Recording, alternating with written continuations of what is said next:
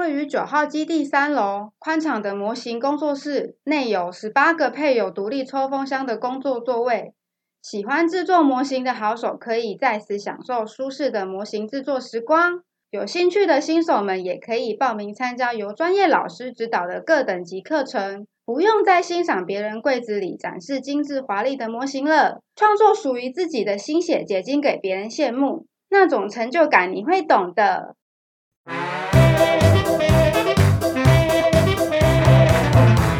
欢迎收听行动星球导书聊天室。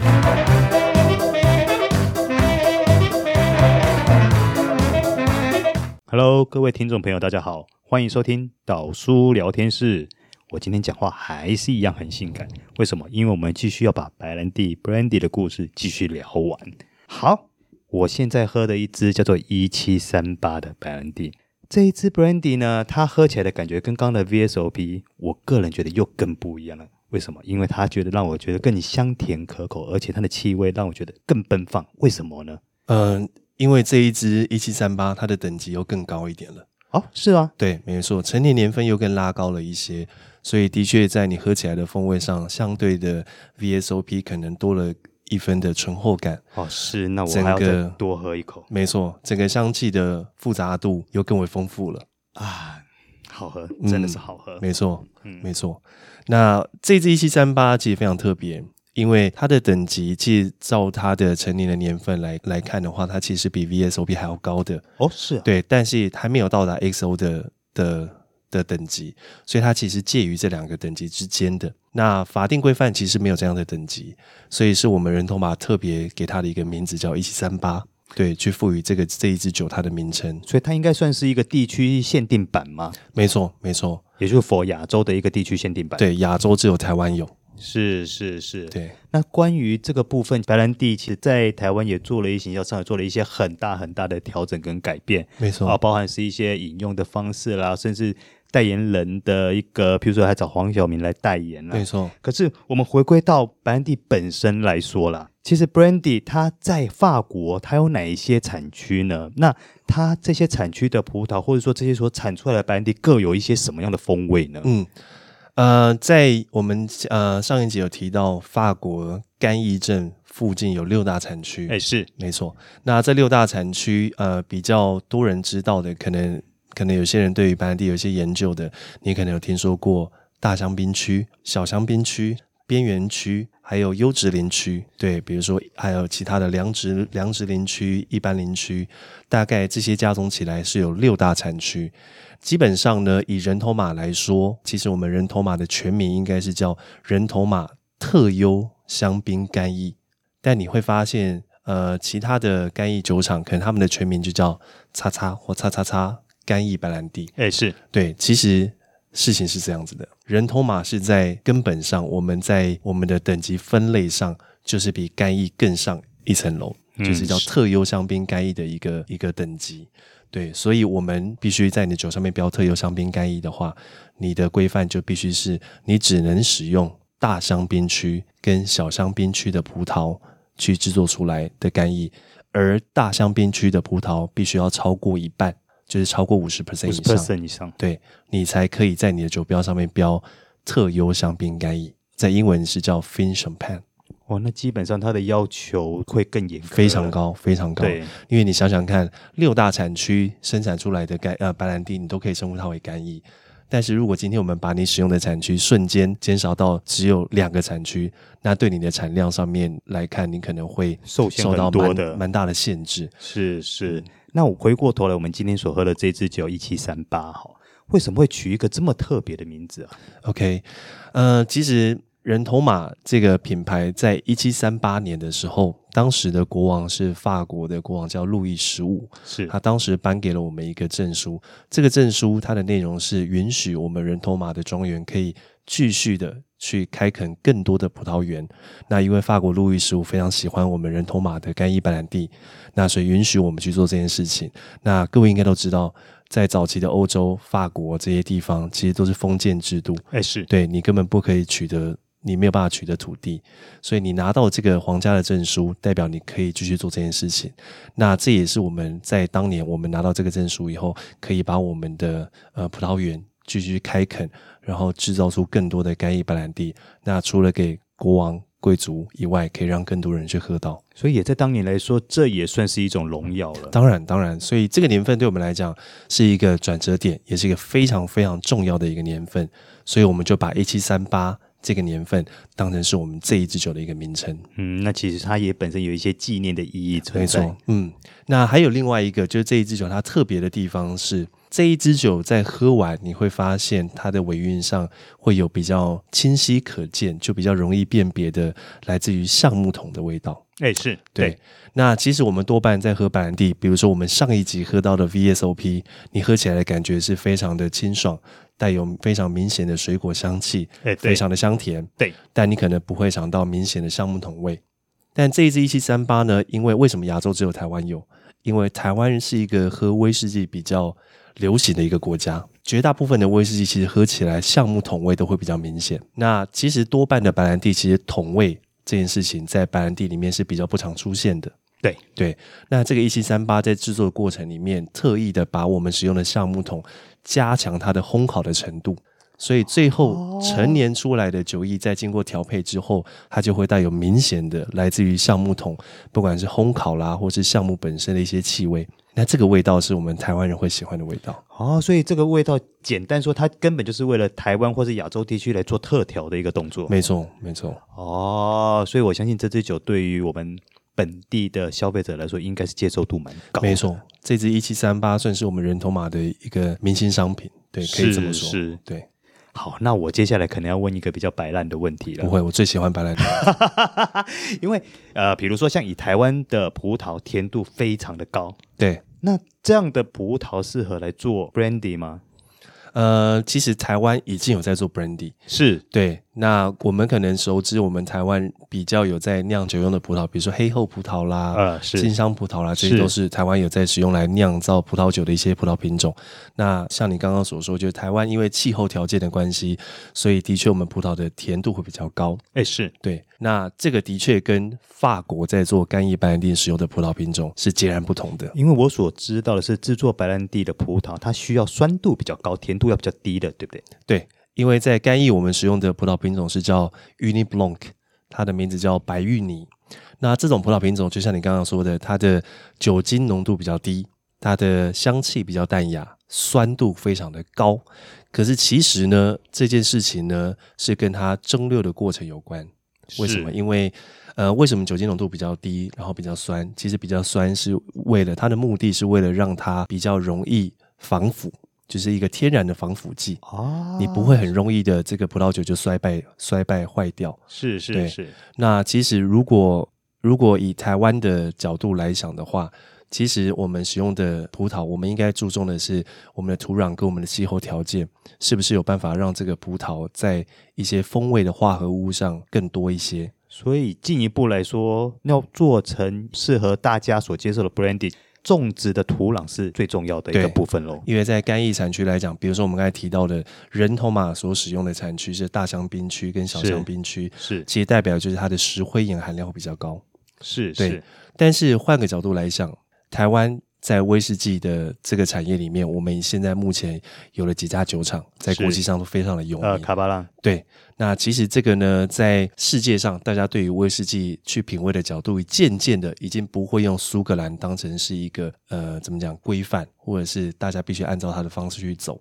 所以其实台湾也闯出一片天，走出一条新的路出来了。所以其实其实呃，如果虽然我们都知道，现在以白兰地来讲，法国干邑绝对还是做的最好。是，那当然，尤其是人头马。只是台湾呢，我们其实也可以用我们自己的方式去制作出属于我们台湾人的味道。是，对是。所以我个人觉得，其实糖分高或者是我们的气候条件这些事情，其实不一定会限制我们的风味，其实是让我们走出一个不一样的路。是是。那可是像以白兰地来说，您建议应该要怎么喝会最适合？因为据我所知道，像我们以前老一辈最喜欢啊、呃、纯饮。好，拿着一个杯子在那边晃啊晃啊晃啊，靠手的温度在慢慢加温，让慢慢让它释放出一些香气出来。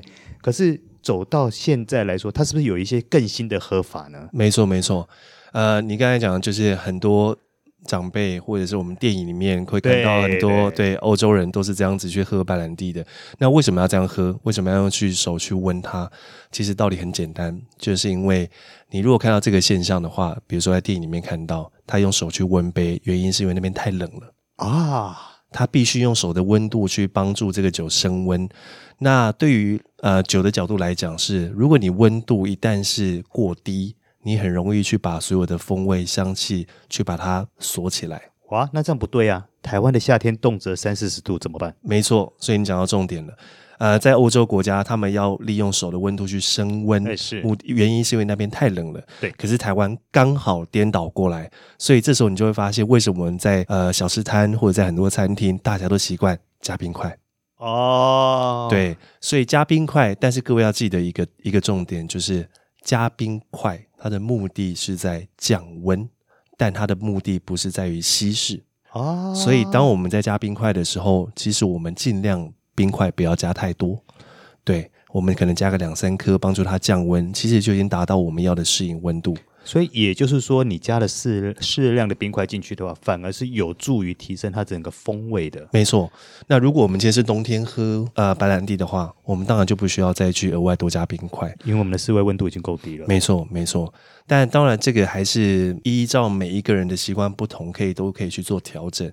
那加不加冰块没有一个标准答案，它绝对不是一个加就错。不加就没错的一个问题，基本上是跟着心走。没错，跟着你想要达到的目的，跟你现在目前处在环境去做一个综合考量。是是，对。可是它真的只能做纯饮吗？还有没有其他的方式？OK，比如说我们现在很流行的就是调酒。呃，是对。那在干邑的世界里面，有一个非常有名的一个调酒叫 Sidecar，叫侧车。侧车。对。那这个调酒最知名的，它酒谱就是使用人头马的干邑白兰地，然后搭配君度橙酒，然后再加一点柠檬汁，非常简单的一个做法，它就可以成为一个经典的一个调酒，就是 Sidecar。那这个东西很多人可能会觉得，哦，调酒好像很复杂，好像是不是一定要很厉害？我我要去酒吧喝才可以喝到调酒。但如果你刚刚听我讲完这些材料，你会发现非常简单。似乎听起来每个人在家里面都可以做。啊，没错没错。你只要有上述我刚刚讲的菌度陈酒、人头马干邑白兰地，然后一些柠檬汁、有冰块，你自己在家里面就可以做一个很简单的一个色车调酒。可是这样听起来的话，这口味应该喝起来还蛮 fresh 的。对，没错，因为它有酸，那它的甜度有菌度去呃菌度跟人头马的白兰地去给予它一点甜度，那人头马的嗯。呃干邑白兰地在风味上面的复杂度又非常的高，所以其实这一款调酒是在风味上面来讲也是很丰富。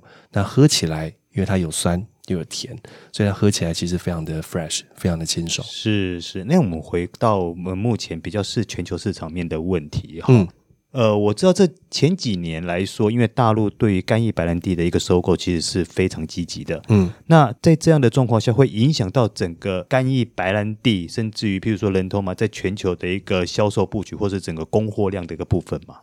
呃，应该是不至于了。对，因为其实每一个国家我们都会设立分公司，那每一个国家都会按照我们这个市场它的需求量去做一些供应。所以，其实以中国的市场来讲的话，其实我们都知道，中国目前还是以白兰地为主。以棕色烈酒来讲的话，还是对，但它其实渐渐的也慢慢的开始会转往威士忌。对，可是这感觉这个整个流行的趋势似乎跟台湾之前走过的是还蛮像的。对对对，没错没错。所以很多人都会觉得，哎，中国的市场酒类市场跟台湾蛮类似的。对，那个整个 tempo 是很像的。对，因为我们都会知道，早期台湾喝最多的其实是喝白兰地。Brandy，对，对。如果你现在随便路上抓了一个长辈去问他说，哎，大哥，请问你现在都喝什么酒？那你以前都喝什么酒？大概十个有八个都会讲说，我现在都喝威士忌。但我二十年前，我们都是喝白兰地。哎，可是那如果说回到我们本地市场来说啦，嗯，那目前以烈酒来说，最大众的其实还是威士忌嘛。没错，没错。那 Brandy 在台湾，你觉得会有明天吗？或者说它明天的发展会是如何呢？我觉得非常非常的希望。哦，怎么说呢？而且不只有明天，还会有后天。对，我觉得呢，呃，就我们这几年去办酒展，接触消费者，或是我们在办一些活动，其实我们会发现。以前台湾流行白兰地，比如说二三十年前的时候，当时当然很多历史因素。那后来因为威士忌流行，大家不喝白兰地，也造就现在我们看到的酒类市场的一个状况。是对。那如果你去问年轻人说：“哎，你为什么不喝白兰地？”你会得到千百种不同的答案。比如说，他会觉得哦，白兰地，嗯，品牌好像比较比较老一点，因为都是长长辈在喝的。嗯，好。另外一个，很多人就会觉得哦，白兰地太甜了。哦，那变成就是一些既有的一些印象所留下来的。就像我们的上一集喝到的 VSOP，包括我们刚刚喝到的一七三八，你会觉得都有一个主要的特点，就是非常的香甜。是对，因为在干邑白兰地的这个风味风味的概念里面，你会你会发现很常可以喝得到焦糖的气味。对对，这个是很常可以让大家喝到会喜欢的一种味道。那再来呢，就是价格的问题。那因为不得不说，威士忌的原料是大麦。对，或者是谷类。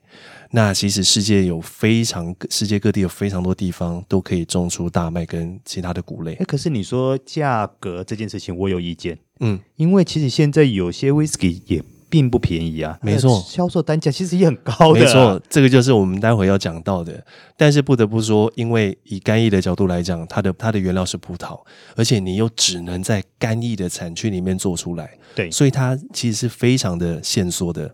所以当然，它在呃反映在酒款上面的价格会稍微来得高一点点。所以很多人，比如说啊，我要喝一个入门款的白兰地，比如说干邑白兰地 VSOP，可能要一千一千块左右，但是我可能六百块我就可以买到威士忌了。嗯，是是，这个是过往。但是你刚刚讲到现在有什么样子的转变？现在的转变非常明显，因为早期我们理解年轻人或者是理解世代，我们可能会用十年去理解哦不同的时代。对，但现在其实时代交换非常的快。那现在年轻人对 Brandy 他的看法又是什么呢？嗯，现在年轻人其实他根本不会被品牌去所限缩，他可能对于风味的接受度会更广。那我假设一个问题，会不会是如果说今天你盲测的时候，你给他一杯，他可能觉得说好喝或不好喝，但是他从他。有些人或许他不会那么 care，说我归类为什么？没错，没错。其实我们遇到最大部分的年轻消费者，在给他你给他喝一杯人头马的干邑白兰地让他试喝的时候，他一开始反应说：“哇，好甜哦，好顺哦。”那这时候他会问说：“那它是白兰地还是威士忌啊？”或是甚至他不会讲说他是白兰地，或许他根本也不 care 这件事。对，他会说：“嗯，这是威士忌吗？或是这是什么酒？”表示他根本不知道。可是当他喝了以后，他们是喜欢的。再来。我们刚才提到一个最重要的一个点，价格。这三五年威士忌的价格慢慢的都在往上走，对，所以其实连带的相对，大家看到干邑白兰地的价格，你会觉得相对便宜了。是是是，对。那当然，其实不是说干邑变便宜，而是说因为威士忌，呃，当然因为越来越流行，然后它的需求越来越高，所以当然就会连带的去带动它的价格。啊，对，是是。但是呢，你会发现现在年轻人，呃。毕竟年轻人可能刚出社会，那他可能没有办法去负担一个比较高年份或者是比较昂贵的一款一款酒款，所以当他们决定，如果我今天假设我一个月只有一千块可以买酒，这时候我要买哪一款酒？他其实选择很简单，他一定要喝过，他觉得 OK 是我喜欢的味道，然后甜甜顺口不辣，好，这个价格又我可以接受。至于它是什么品牌，至于它是什么样的酒类，其实不是那么重要。所以反而创造出一种新的价值观出来。没错，没错。但是我觉得这是一件好事。对，对啊，因为其实白兰地当然一部分大家不喝它，其实嗯有太多的刻板印象。对，倒不是说这个酒做的不好。其实干邑以烈酒的角度来说，它是非常成熟，而且风味非常非常棒的一款酒类。其实对于我来说，我是还蛮认同这样的观点。基本上酒。这种东西就是要让人家喝起来开心的，对对，不管它是什么酒，只要你喝起来喜欢、开心，它就是好酒。没错。好的，今天呢，我觉得我要继续来喝我的一七三八了，所以在这边我们就先告一个段落了。下次有机会再继续跟大家聊一聊感性的白兰地。谢谢谢谢拜拜。